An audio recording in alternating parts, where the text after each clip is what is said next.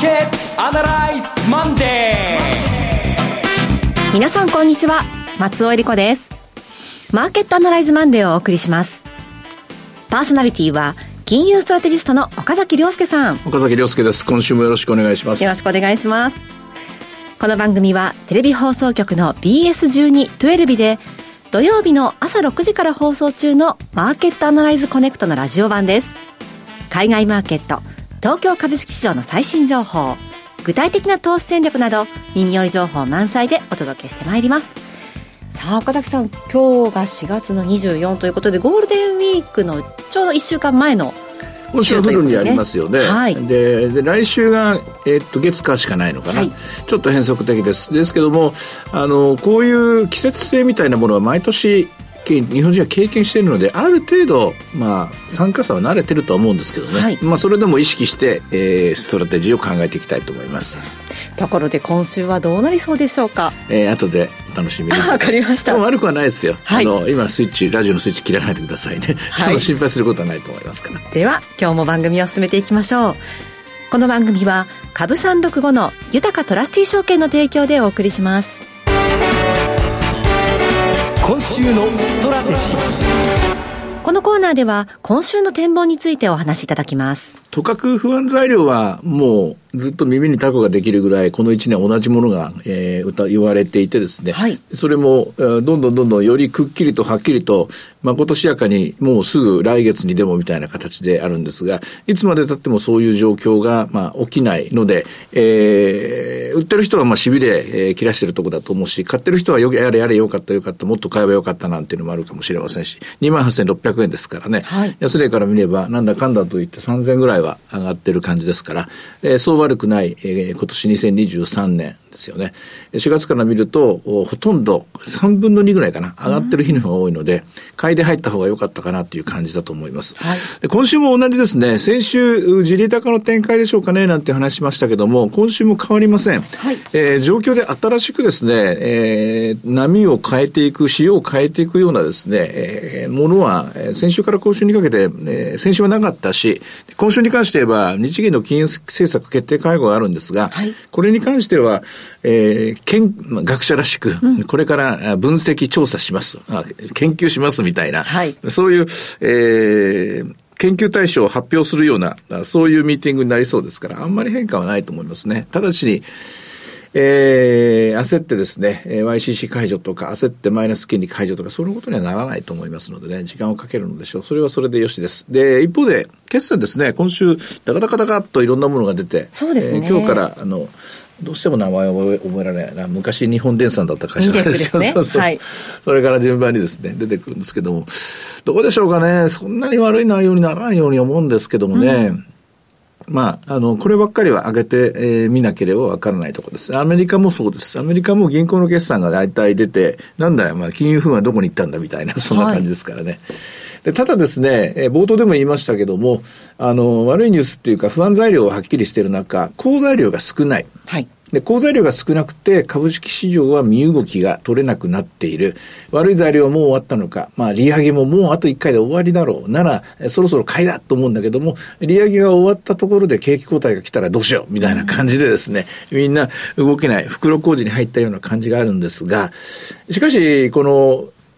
動けない袋小路に入った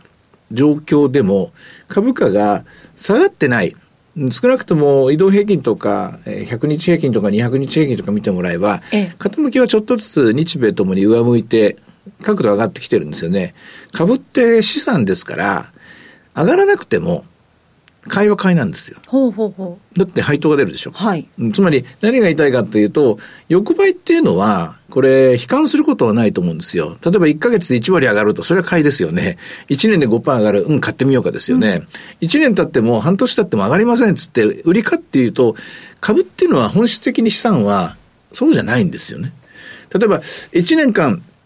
上がりません。で、利息だけが取られます。手数料が取られます。保管料が取られますって、こういっちゃ売りなんだけども、だけど、本質的には、えー、持つということはそういう意味ですから、うん、そういうお金は、やっぱり少しずつ確実に、じゃあ、今日もいくらか、今日もいくらかっていうのが入ってくるので、まあ、これが、えー、若干の上向きを、の角度をつけていく。で、これが、えー、最終的には、期待インフレ率2%ぐらいもののものを確保していく、糧となるんですけども、えー、その建設作業を行っている最中だと思えばいいと思います。はい、で私が地利高だって先週も今週もっていうのは、こういった見方です。え特に変化がない中、えー、特に変化がない中、デフレから脱却した日本国の株式は、かつてと違って、2年前、3年前は、えー、横ばいから若干目線下だったので、えー、ちょっと上がったらすぐ売らなきゃいけないとか、えー、そういう回転回転回転の話をしなきゃいけなくなったんですけども、えー、このラジオ番組、えー、マーケットアナライズマンデーももう、あの始めてだいぶ経ちますけども、初期の頃は、えー少なくとも2年前までは、もっぱら月曜日はそういう話をしてた、ここで買ってここで売りましょうっていう話が中心だったんですけども、はい、去年から、えー、形が変わってきて、特に今年はこの地利高展開っていうのがですね、えー、頻繁に見られるんじゃないかなと思います。えー、たまたままあ今週は4月末です。ゴールデンウィーク前です。はい、ゴールデンウィーク前ということは、ポジション的には、えー、月末にはですね、短期のトレーディングをしている人なんかは、売ったり買ったりをずっと繰り返している人は、月末までには一回利食おうとか、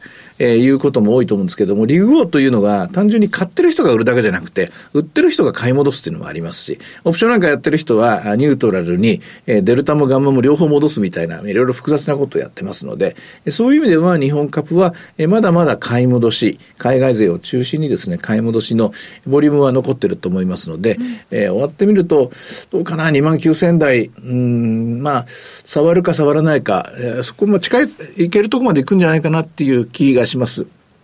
その上で、連休を迎えることになるでしょう。連休についてはね、はい、これはま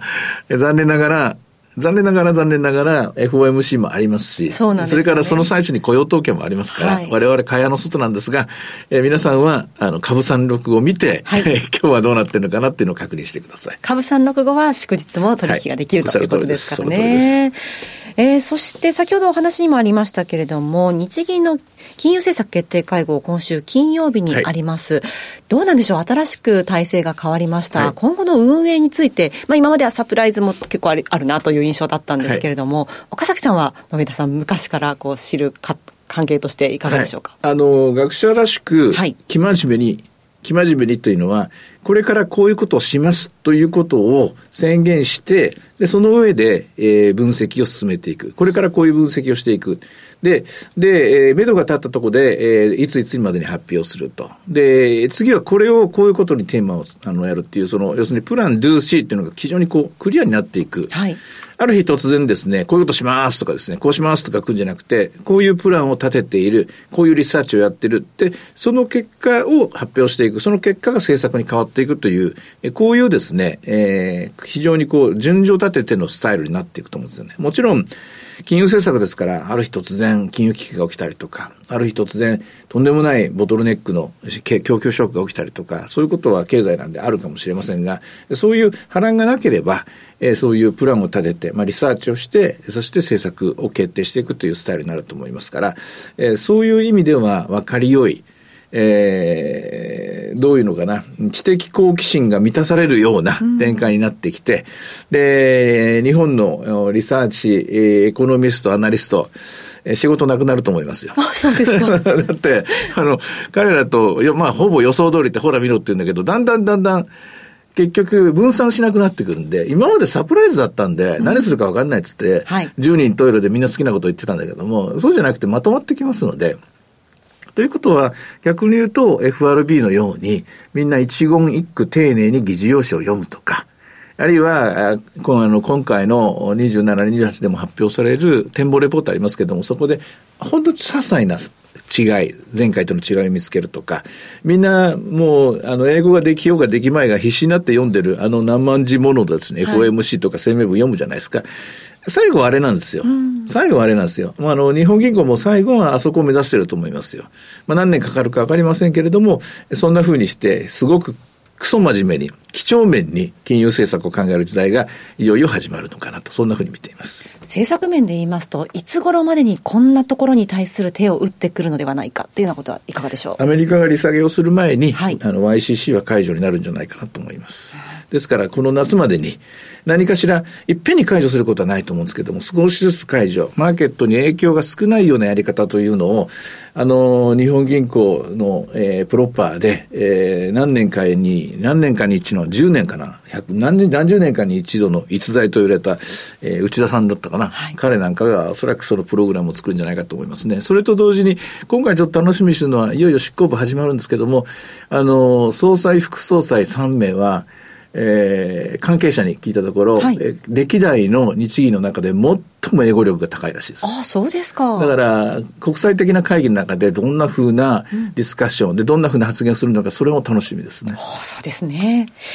えー、さて、では、今日の動きを見てみたいのですけれども、えー、日経平均全引けで28,646円ということになってます。82円高ということで、まあ、小幅な動きですね。そうですね。はい。あの、株365のは605円から始まって665円が上、安値は566円、値幅100円ですね。100円ないですね。うん、現在620円というところです。ニュースをみんな待ってるのかもしれませんね。あるいは、今晩のニューヨークから本腰を入れて動こうとしているのかもしれません。今週のレンジはいかがでしょう？私はまあ28,500円がだいぶ固まってきたので、はい、2万8500円まあ、割れるかもしれませんけど、そのあたりのところが、おそらく買いが集まるところ。え逆にまあ、えー、先週もですね、ザラバで2万8700円ぐらいのえー、その3月の時の高値抜いてきましたから、もう一回高値追いですね、28,800円とか900円ぐらいまでは、割と、えー、触る、タッチできるような、そういう展開になるのじゃないかなと思います。それからドル円ですが、134円の、えー、20銭台ということですけれども、今週、為替の方はいかがでしょうね？為替は先週までの段階でですね、一応、えー、値幅つけたかなという、上下をつけたかなという気がするんですね。はい、上下っていうのは、下130円、上138 8円。で、その中の、これ8円幅ですから、センターが134円。はい、ちょうど今、そのセンターの均衡点にいる感じです。えただ、えー、ここ、うんと、3週間ぐらいの動きを見ると、じりじりっと上がってきているので、えー、そういう意味では、どちらの方に行きやすいですかというと、135円とか6円のテストですね。こちらは、やりやすい方向に行ってると思います。ただ、材料が何かあるかというとですね、特に感じないんですよね。アメリカの金利が大きく動くか、それもない。日本銀行が動くのか、それもない。ない。となると、単純に今あるものの需給、今あるものの需給っていうのは、日本に関して言うと21兆円の貿易赤字っていうのがそんなにあったのかってちょっとびっくりしてるところですよね。えー、で、原油価格が仮にもう少し強くなってくる感じになると、ドル億の買いの方が少し勢いを増すかもしれませんね。はい。えさて、いろいろ展望していただきました。土曜日の朝6時から放送しているマーケットアナライズコネクトもぜひご覧ください。また、Facebook でも随時分析レポートします。以上、今週のストラテジーでした。ではここでお知らせです。株365の豊トラスティ証券から岡崎良介さんが登壇される YouTube から飛び出しての全国無料少人数制セミナーをご案内します。まずは6月17日土曜日、札幌で開催します。岡崎良介、池水雄一の投資戦略セミナー in 札幌です。11時半会場、お昼の12時に開演します。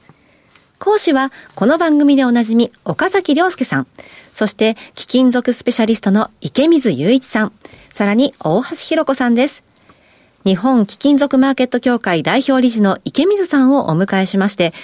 世界経済、金融のこれからと貴金属マーケットについて討論。そして、岡崎さんが今後のマーケットを徹底分析。2023年の投資戦略、Q&A も合わせて、およそ2時間半、たっぷりわかりやすく解説します。さあ、岡崎さん、6月17日、札幌ですね。はい。あの、心強いのは、池水さんが、あ来てくださいまして、あの、やっぱり金のこの不気味な上昇、金もじ、じり高なんですけどね。はい。で、背景にあるのが、やっぱり分断とかですね、えー、中国の話、ロシアの話とかあるんですけども、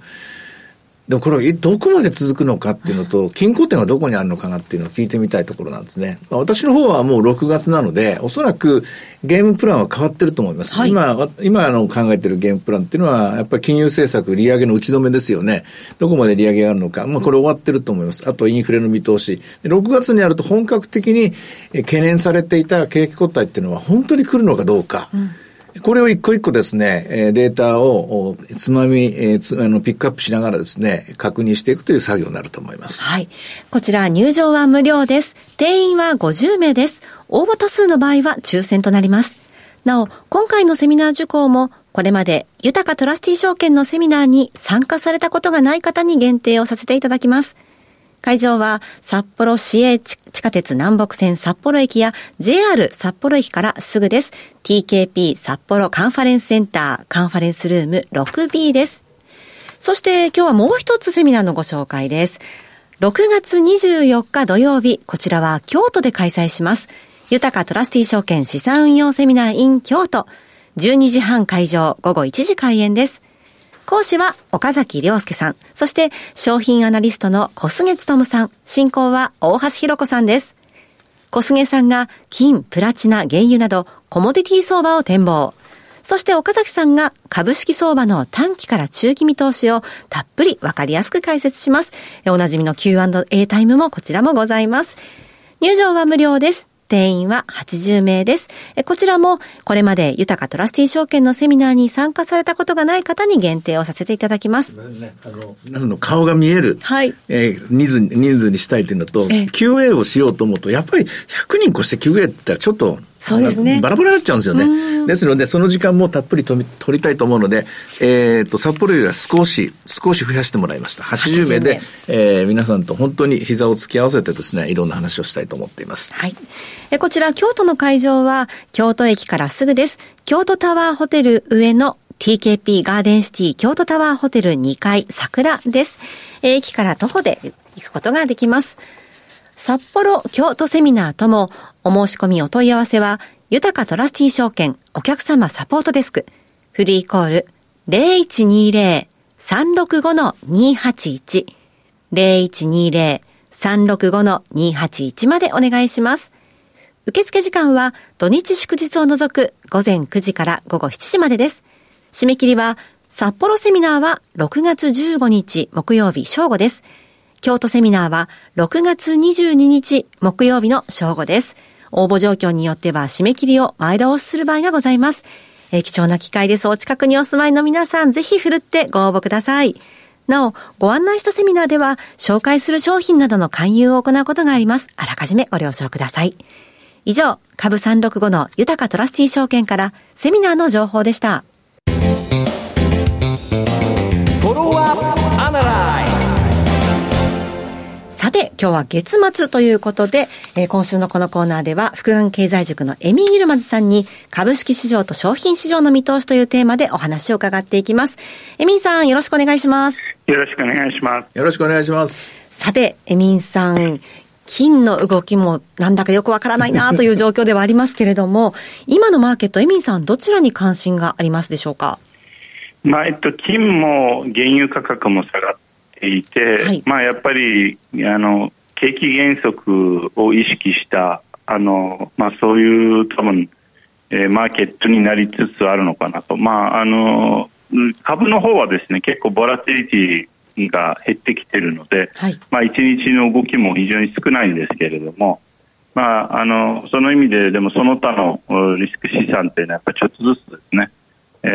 ー、ちょっと下がってきている、もしくは資金が抜けていっているような感じもします。まあ、またそのこの低ボラティリティっていうのいつまで続くかっていうのも、まあ、これだけの低利リスクがある中でですね、